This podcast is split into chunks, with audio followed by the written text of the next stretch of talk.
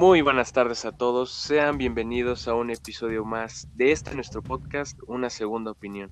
El día de hoy hablaremos de la película El Exorcista, la cual salió en el año de 1973, corrió a cargo de la dirección de William Friedkin, originaria de Estados Unidos y que es de género terror. Vemos que la cinta tuvo muchos premios y nominaciones en aquel momento, desde Oscar como Mejor Guión Adaptado, Mejor Sonido, Globos de Oro a Mejor Actriz, Mejor Dirección, Mejor Película Dramática, entre otros tantos. Digo Marco Salinas, con quien haremos este análisis. Pero bueno, Marco, dinos, ¿de qué trata El Exorcista? Hola Memo, ¿cómo estás? Espero que te encuentres muy bien.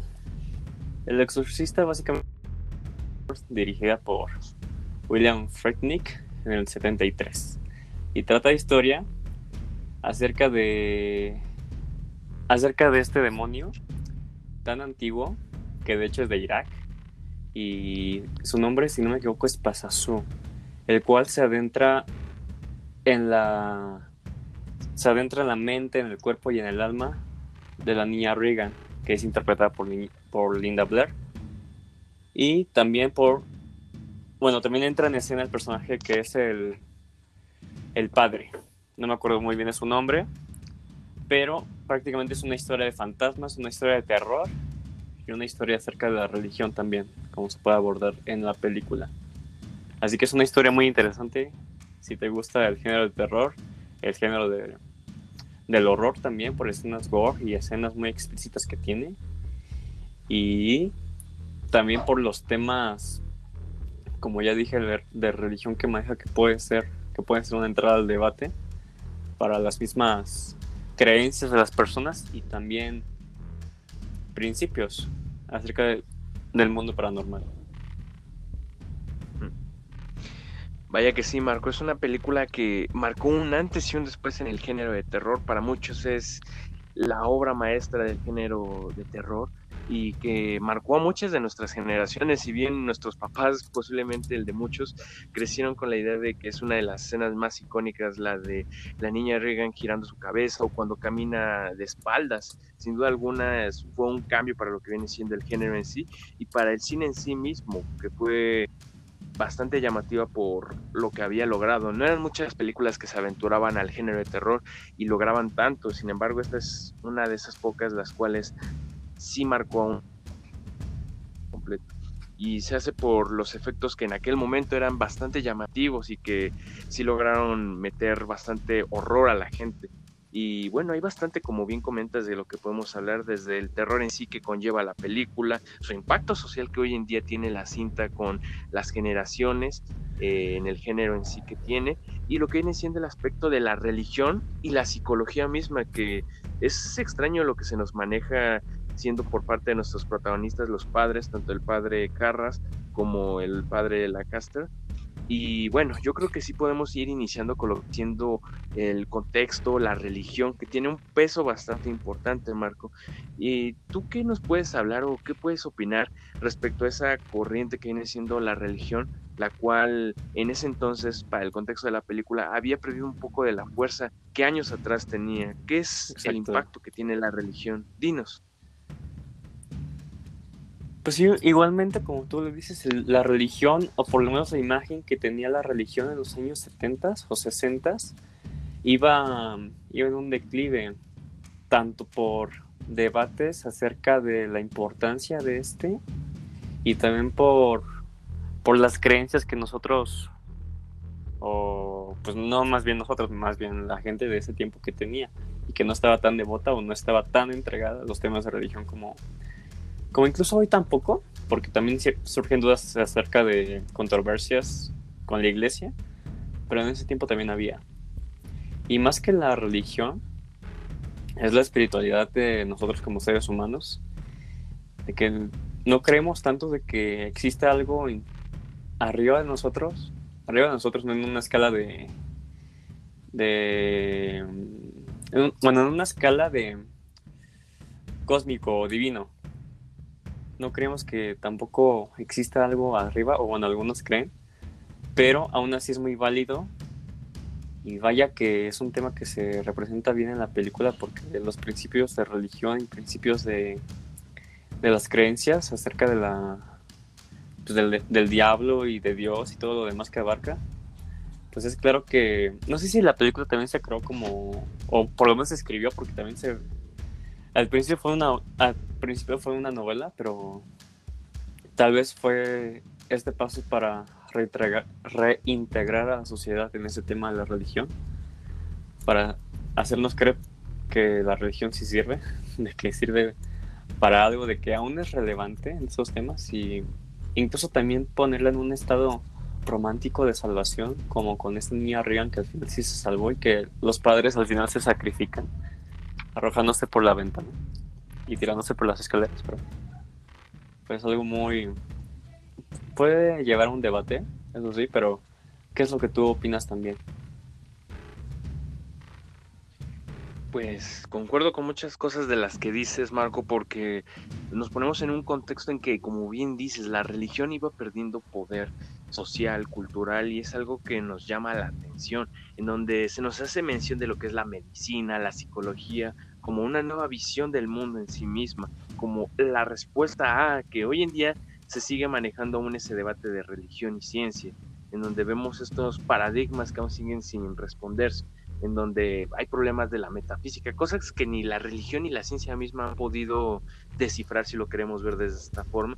Y yo creo que es interesante la forma en la que se nos mete este concepto que si bien no es lo que quiere priorizar la película, es bastante llamativo el ver cómo los doctores no logran comprender, donde dicen, no, pues dale ritalina a la niña, no, pues debe ser algún trastorno, algún fallo en su mente, en su psique. Yo creo que es interesante el papel que se nos da e inclusive que nos habla de cómo fue ganando el auge o la popularidad, por así decirlo, el hecho de la ciencia, la medicina como una salvación y que en ocasiones esta salvación no tiene todas las respuestas. Vemos que incluso una especie de psicólogo, psicoanalista, va a entrevistar a la niña donde le dice, la trata de hipnotizar y yo creo que es interesante esa escena en donde logra adormilar a la niña y el demonio en sí sale a la luz, en donde vemos que sí, eh, la religión, la ciencia nos permiten ver una óptica, pero esta óptica solo es un mapa, por así decirlo, en donde la, sí, la medicina te va a decir, no, pues esto es el cuerpo humano, estos son los padecimientos, en donde la religión te va a decir, no, pues la fe, la espiritualidad, y al fin y al cabo es un mapa fragmentado, en donde vemos que quieren analizar las mismas cosas, pero desde ópticas distintas y que en contraste pueden servirnos. Yo creo que es interesante el papel del padre Carras, ya que él vemos que él era un fiel creyente, era devoto, pero a lo largo de su camino a través de la religión fue perdiendo esa fe y se abrazó a lo que viene siendo la ciencia, la psicología, en donde dijo, Incluso hay una escena al principio en donde está hablando con otro padre y le dice, lo siento, pero creo que he estado perdiendo mi fe y vaya que esto se debe a la ciencia, a estas nuevas tecnologías. Yo creo que es llamativo el ver eso, lo cual me hace preguntarte, Marco, ¿tú crees que la ciencia, la medicina, la psicología, esto que se nos maneja como el, la otra vertiente del iceberg, ¿crees que estaban mal o tenían hasta cierto punto una óptica simplemente que era distinta en lo que viene siendo el problema que tenía Reagan. Pues que simplemente cuando tú te enfrentas a un problema de investigación, a un problema en sí, puedes abordarlo de muchas formas con una metodología diferente o teorías.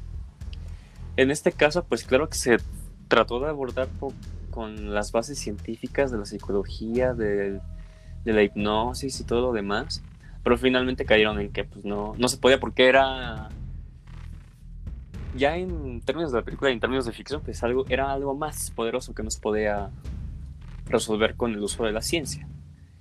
Y por eso, al usar la palabra de Dios o abordarlo con temas de religión y exorcismo, ahora pues, por eso se llama la película del exorcista, pues es claro que cuando nos enfrentamos a problemas, como ya dije, pues se pueden abordar con métodos diferentes.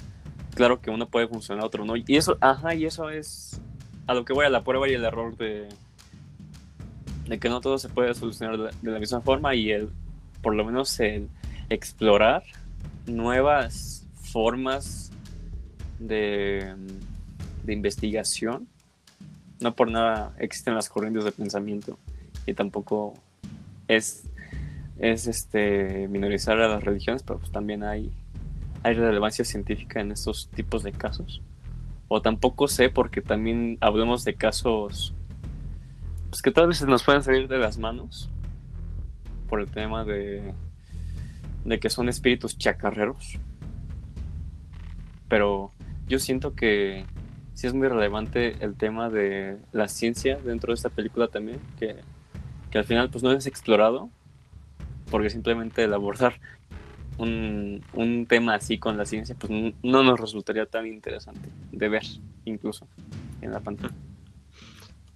Yo creo que así es, Marco, y eso es lo bueno de la película, que no es plana en ningún momento, o sea, sí tiene esos giros, de repente uno pensaría, no, pues van a lograr hacer esto o va a pasar esto, y no, la película es una constante subida y bajada de emociones, de situaciones, y yo creo que es lo que le da la fuerza, el que no se enfocan en una sola, una película en la cual, ah, la religión es la respuesta, sino que nos maneja el cómo todas estas otras corrientes, estas otras formas del pensamiento fluyen y forman parte de esto y porque lo que sí es un hecho es que si nos ponemos a buscar históricamente en efecto sí han existido exorcismos y a su vez también ha habido sugestiones mentales de la gente en donde uno se puede predisponer y tener síntomas que harían parecer que la persona está poseída. O sea también es algo no diré que común pero es algo que la ciencia misma ha comprobado que hay eventos sobrenaturales, también eso ha sido documentado y que no tienen respuestas. Yo creo que es lo que la película hace que sea fuerte en ese sentido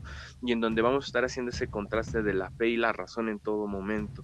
Y es hora yo creo que de ir abordando directamente lo que vemos en la cinta, porque si bien hemos estado hablando de religión, de fe, de ciencia, es una película de terror y yo creo que eso es lo más llamativo. No es una película eh, que tenga fines así muy pretenciosos o que traten de hablarnos de la existencia misma, o sea, la forma en la cual una película tan bien creada, tan bien estructurada, que como bien comentaste es basada en una novela, logró generar un impacto en el mundo. Yo creo que también eso es importante de destacar, Marco, el hablar de, hoy en día, tal vez no hayas visto el exorcista la mayor parte de las nuevas generaciones, pero topan el nombre, ubican la banda sonora, ubican ciertos elementos que son muy consistentes, porque ojo, esta película ya para muchos es un clásico del cine en general, tiene escenas icónicas, una banda sonora que es reconocible. ¿Tú a qué le atribuyes el que haya logrado toda esta fama, todo este éxito a ya más de 30 años de haber salido la película?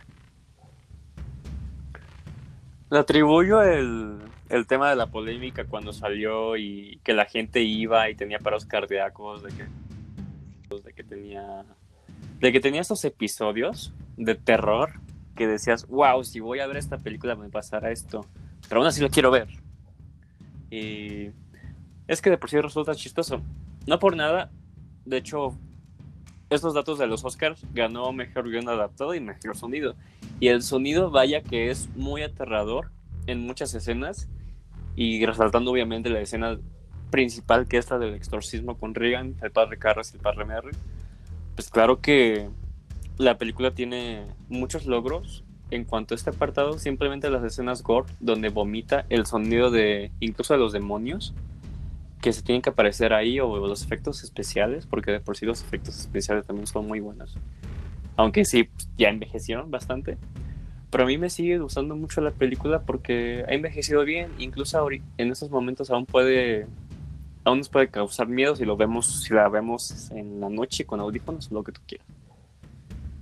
Y otro, otro mérito que se merece es el estatus de culto que, claro que tiene, y toda la simbología y, todo, incluso teorías en cuanto a, veracidad histórica con el demonio Pazuzu, que se le atribuye en la película como, como, el, como ya Satanás en sí que es de Satanás y de por sí se desarrolló así en, en las secuelas de Exorcista hasta, llegar a, a, la última que fue El Exorcista del comienzo.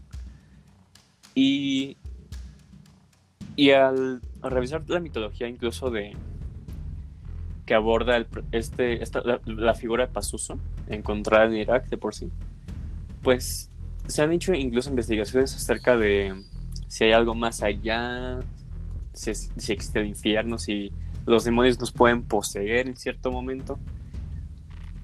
Y claro que eso asusta, y cuando pienso en exorcista pienso en, en, ¿cómo decirlo?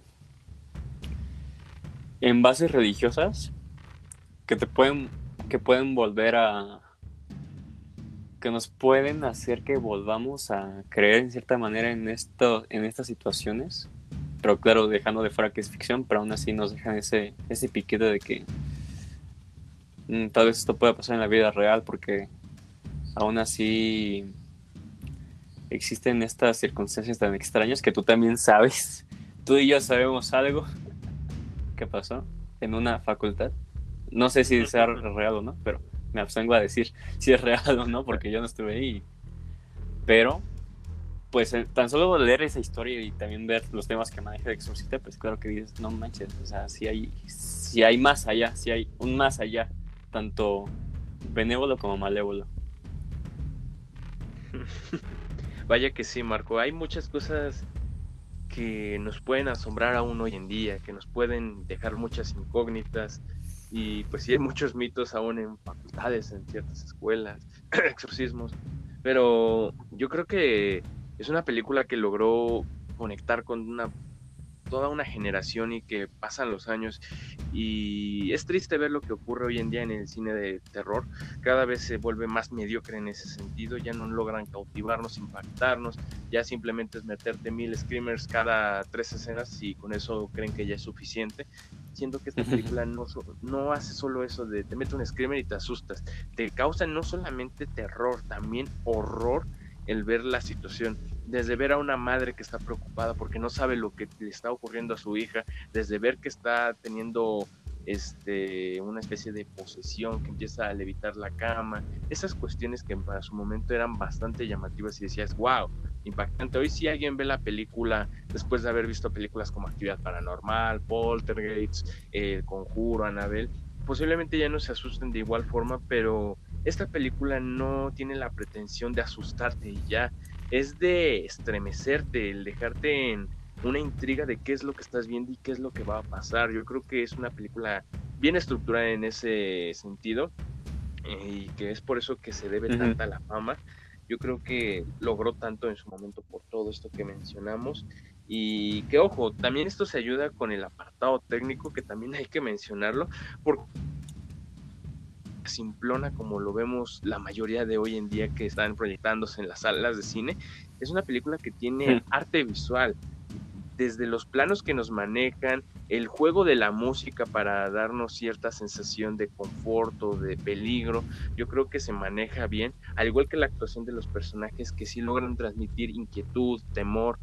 Te lo voy a manejar en concreto con algunos personajes y escenas, por ejemplo, la escena del exorcismo cuando está el padre Carras, ya hay un punto en el cual lo ves confundido, en donde se encuentra tambaleante. Por un lado está la dualidad de que él decía, no, pues la ciencia, la psicología, la medicina son la respuesta. Y está presenciando un exorcismo el cual está haciendo que su fe esté de un lado a otro sangoloteándose por un lado. Otra cuando vemos al padre Lancaster muerto, en donde vemos al demonio presenciando que no pudo que terminar el exorcismo.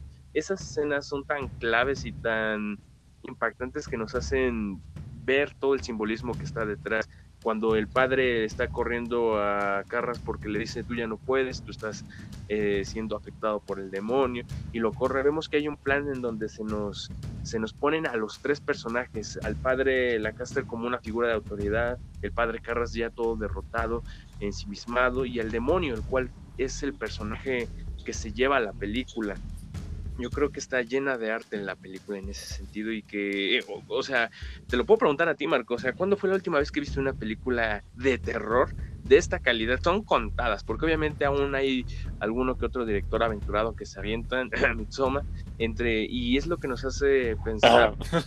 Que es algo a lo cual hay que aspirar, ¿sabes? Yo creo que es difícil que una persona se asuste como fue en aquel entonces al ver El Exorcista, pero yo creo que es algo que se debe seguir trabajando en el cine de terror y que no nos sigan entregando mediocridades. ¿Qué opinas? Ay, abordando puntos, primero el de la mediocridad y el de las películas actuales. Sí, está claro que no muchos directores, no, no tanto directores, más bien casas productoras o empresas que o también ideas de guion, porque también el guion también puede tener la culpa en una historia de que no se desarrolle bien o incluso que no te meta un objetivo o una atmósfera clara, porque lo que tienen que lograr las películas de terror es una atmósfera en donde te sientes inseguro, incluso que te preocupen los personajes y de que no sepas realmente a qué se están enfrentando. Eso puede suceder. Por ejemplo, te voy a poner un ejemplo que me gusta mucho. Me gusta mucho la película de, de La cosa del otro mundo de John Carpenter. Porque en esa está siempre esa atmósfera de que no sabes quién está infectado, no sabes quién es la cosa, no sabes qué va a pasar. Y la cosa es una es una cosa, valga horrorosa. O sea, a mí me dio mucho asco, me dio mucho terror el saber que puede haber algo ahí que te puede atrapar, que te puede consumir, porque prácticamente consume a las personas y se adhieren a ellas y te quita toda, toda tu humanidad, todo lo que representas, todo, todo lo que tú eres, porque pues, te mata y te absorbe, ¿no? Entonces, esta película sí, la de Exorcista, y hablando de Exorcista, sí me recordó ese sentimiento de no saber qué está pasando, y ya con temas religiosos de que, bueno, ya tengo una religión cristiana, pero no la practico mucho, aún así me da mucho miedo, me da mucho miedo que sí existe algo en la oscuridad que te está observando, que está a punto de atraparte, que está a punto de de asumir tus acciones, de que te controle. Y claro que a mí me causaría mucho, mucho terror el perderme en esa oscuridad que nos puede absorber ese demonio. Y ahora con, con películas que no han dado el alto. La última película de terror o de suspenso que vi fue The Lighthouse. No me causó, no me causó terror, me causó estrés y suspenso porque porque pues sí, no entendía ni un carajo de lo que estaba pasando, pero aún así este, sí me dio esa inseguridad de saber, no, pues esto va a pasar o esto otro va a pasar. Y me gusta mucho el trabajo que hizo. Ay, no, me, no, no, no es Ari Aster, es. Ay, no me acuerdo el nombre del director, pero la recomiendo mucho. Espero que la puedas ver algún día. Y ustedes también, espectadores, bueno, más bien oyentes, que estén muy bien. Y regresando al punto, pues no me decepcionó. Ya, los, ya lo decepcionante son las secuelas que salieron posteriormente a esta película que simplemente tienes que explotar una saga hasta donde alcance. Hasta el 2004, porque el 2004 fue la última. Y incluso explotar la idea de los exorcismos, porque también está el exorcismo de Emily Rose, El Rito, eh, y otras películas que se basan en eso, incluso El Conjuro. El Conjuro está bueno, sí me dio terror, pero pues también pensando que tenía como ay, no sé, 13, 14 años, pues sí, sí asustan a un, a un chavito precoz ahí. Pero no le quita mérito al trabajo que incluso otros directores pueden hacer. Pero eso ya es cuestión mía. Y pues la película me gustó muchísimo. No, no encuentro. Tal vez los méritos malos pueden ser algunas actuaciones. Pero no, la verdad no encuentro. Este. Un un clavo que sacar en cuanto a mediocridad, en cuanto a cosas malas. Yo me quedo satisfecho con la película. ¿Y qué opinas tú, mi amigo? Pues comparto mucho de lo que tú dices, Marco. La verdad, sí, hoy en día son contadas las casas productoras, los directores que se atreven a, hacer un buen material porque nos aferramos, yo creo que la generación que se aferra a los screamers, en donde eh, la idea es que te haga brincar del asiento y eso ya es una buena película, y la verdad es que no. También buscamos una historia que sea digna de contar, digna de ver, y es algo que en muchas ocasiones se les olvidan a estas personas te lo puedo decir en lo personal, o sea, a mí me encanta el cine de terror en el sentido de que me gusta verlo, me gusta sentir esa sensación de qué va a pasar, qué es lo que estoy viendo. Sí se siente padre, hay mucha gente que comprendo que de igual forma detesta esa sensación y dice, yo no veo una película de terror porque no me gusta sentirme así, no me gusta asustarme, pero es una sensación que se siente padre y que la verdad, el tiempo uno la va asimilando y para bien o para mal, cada vez sientes menos terror y buscas más una buena historia antes que asustarte. Al menos es lo que me pasa a mí. Y no sé, o sea, también hay muchas, muchas películas de terror y yo creo que hoy en día vemos que fácil al año pueden salir unas 20 películas, obviamente que van a hablarte de o zombies o de exorcismo o de posesiones maníacas o de pueblos abandonados, ya las mismas historias de refrita, se puede decir. Y yo creo que son pocas las que hay, y, pero hoy en día aún hay bastante de qué, de qué rescatar. Simplemente una de las últimas que yo creo que habrá sido bastante buena en su momento habrá sido Actividad Paranormal 1. Yo creo que la primera en su momento en el que salió sí fue innovador el hecho de usar cámara, de usar esos planos tan poco más bien muy caseros y poco, que podría uno pensar que es poco profesional, pero que sí le da un estilo de misticismo o que le da, bueno, pues ese toque, por así decirlo. Y bueno, lo vemos reflejado en su taquilla, en donde sacaron más de 20 veces lo que fue el coste de hacerla.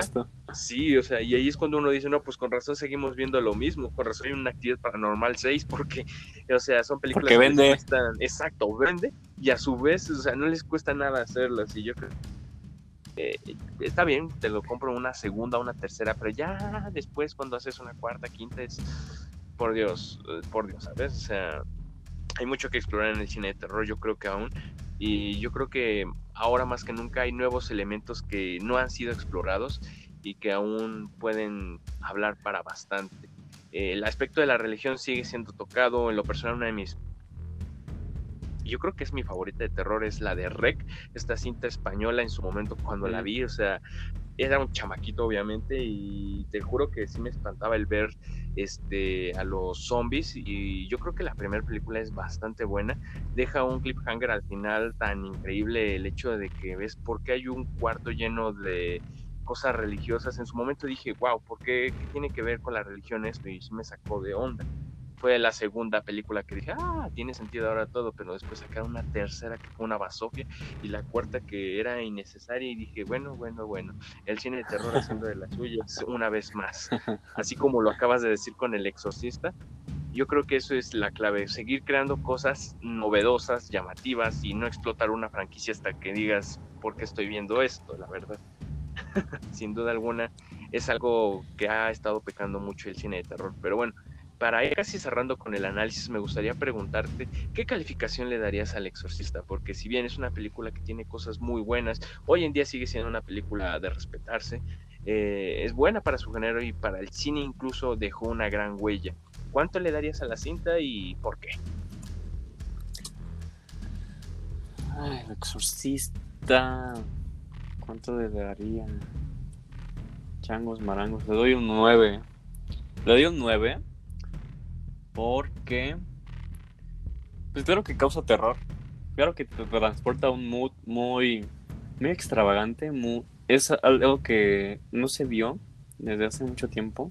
Y creo que ni siquiera la serie ha replicado, porque también hay una serie del exorcista con un mexicano que no me acuerdo cómo se llama. Pero es una película que, se, que va a lo que va y te satisface en eso, en causarte terror, en causarte un miedo de que tengas pesadillas acerca de de que hay un demonio ahí que te puede estar espiando en la cabeza de tu cama. Y las, actuaciones muy bien, los sonidos muy bien, los efectos especiales también muy bien, aunque no sé si ya hayan envejecido mal, pero yo me voy muy satisfecho con esta película que ya, ya las que vinieron después, no, claro que no las superaron ni se igualaron, pero esta primera parte, pues claro que es una magnífica película que se puede interpretar de tantas maneras y eso también es lo rico y es lo que mantiene viva una película por tantos años. Vaya que sí, Marco, y la verdad te lo puedo decir, a mí en lo personal no soy gran fan del Exorcista. En su momento, bueno, la vi hace como unos seis años por primera vez, la volví a ver y no sé, la primera vez que la vi dije esto no da miedo, no me asusta, no sé por qué tanto alboroto, pero ahora que la veo con ojos un poco más abiertos, ojos abiertos evidentemente, pero ahora que la veo con un poco más de perspectiva en donde tomo en cuenta todas estas cuestiones desde lo cultural, lo religioso, lo científico, puedo ver que es una película bastante enriquecedora, que si bien no es de mis favoritas, considero que es muy buena y lo que muy pocas películas de terror han sido capaces, que es marcar a una generación y que se siga hablando de ella a una 40 años de haber salido, casi 50, y yo creo que es por eso que es una película digna de hablar. Yo le doy también, al igual que tú, un 9, buenas actuaciones, grandes efectos visuales y una historia que se sigue siendo mencionada al hablar del cine de terror. Así que bueno, antes de concluir este episodio me gustaría que nos dieras una invitación, una recomendación de alguna película de terror que tú digas, no, pues eh, si les gustó El Exorcista o pueden ver esta, aprovechando que estamos ya cerca de estas festividades de Halloween, Día de Muertos, ¿qué nos puedes recomendar? Les puedo recomendar mucho una película que se llama Psicosis, amigos. y también ya de, de ¿cómo se llama? De preferencia personal, la de la cosa, la que, la que mencioné aquí, tanto por... El monstruo es lo que jala mucho la película, lo que la mantiene, lo que te mantiene interesado porque no sabes quién... Bueno, ya la tienen que ver ustedes para saber a lo que me refiero y a lo que me gustó tanto. Pero les recomiendo mucho, es de John Carpenter, el director, y se llama La cosa del otro mundo o The Thing, como ustedes lo quieran llamar. ¿Y tú, Memo, qué recomiendas? Uf, bastante, bastante. Eh, si soy sincero, por un lado puedo recomendarles esta que les comenté de Rec, que en lo personal es de mis películas favoritas de terror, que si bien más que terror es ver sangre zombies, es una película que me gusta, pero en cuanto a terror, ¿qué más les puedo recomendar? Eh, vaya, vaya. Mm, no lo tenía en mente, la verdad. Mm, un poco más de suspenso, pero con tintes de terror, la película de la aldea. Es una película que fue por ahí de los años 2000, principios, que marcó bastante en lo que viene siendo su género, del director de la película de El Sexto Sentido, y que lo personal es bastante buena, con una psicología social por detrás increíble, con la actuación de este actor, ah, de que se me venga el nombre. Joaquín, ¿no? Joaquín no está ahí. Eh, ¿Cómo se llama? ¿Quién? Joaquín Phoenix no está ahí, ¿o sí? Él, Elmero, Elmero. Se me fue el nombre. ok. Sí, esa es mi recomendación. Así que bueno, ya tienen para qué ver estas temporadas oscuras de Halloween. Y pues nos estaremos viendo en un episodio siguiente, analizando películas en este nuestro podcast, Una Segunda Opinión. Hasta la próxima. Hasta luego amigos, cuídense. Buenas fechas.